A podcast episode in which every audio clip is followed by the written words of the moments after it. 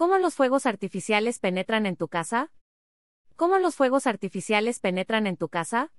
Photostock. Bloque que muestra la firma del editor. Fuegos artificiales hay muchos, ruidosos, humo, luces y materiales flotantes. Independientemente de su categoría, todos de una forma u otra representan un riesgo ya que están hechos bajo una misma fórmula. ¿Cuál? De acuerdo a la organización Chemical Safety Facts, la mezcla típica de fuegos artificiales contiene combustible, un oxidante que proporciona oxígeno y cloruro de metal, este último ayuda a la generación de colores. ¿Cómo los fuegos artificiales penetran en tu casa? Todo esto se libera como partículas en el medio ambiente y se queda en las calles, banquetas y otras superficies. Dichas partículas, así como los gases de monóxido de carbono, tardan de dos a tres días en disiparse haciendo que el aire del exterior sea peligroso, particularmente para aquellas personas con algún compromiso en su sistema respiratorio, como asma u otras enfermedades pulmonares. Lo que resulta alarmante es que parte de esta contaminación del aire puede llegar a los rincones del hogar. Foto y stock a los fuegos artificiales se suman otros riesgos. La mala calidad del aire al interior de nuestra casa aumenta por el uso de artículos cotidianos como estufas de gas, laca para el cabello, velas aromáticas, artículos de limpieza, inciensos y olores de alimentos que contaminan el aire que respiramos.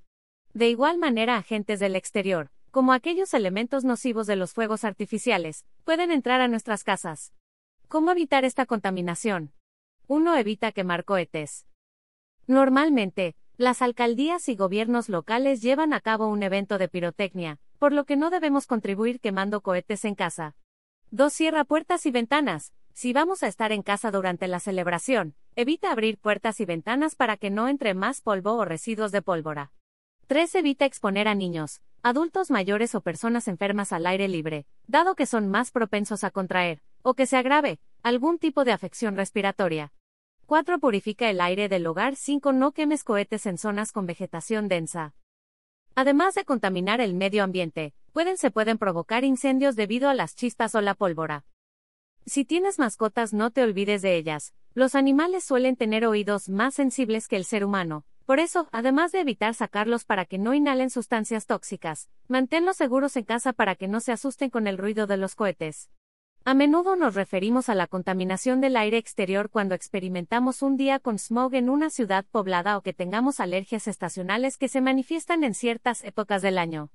Pero lo que no consideramos tanto es la contaminación del aire a menudo invisible que tenemos en nuestros propios hogares, señala en evento el experto Robin Lebeke, líder analista de datos en Dyson. Antes de quemar cohetes reflexiona sobre toda esa contaminación que está entrando en tu hogar y daña a tus seres amados. Ver y leer términos y condiciones.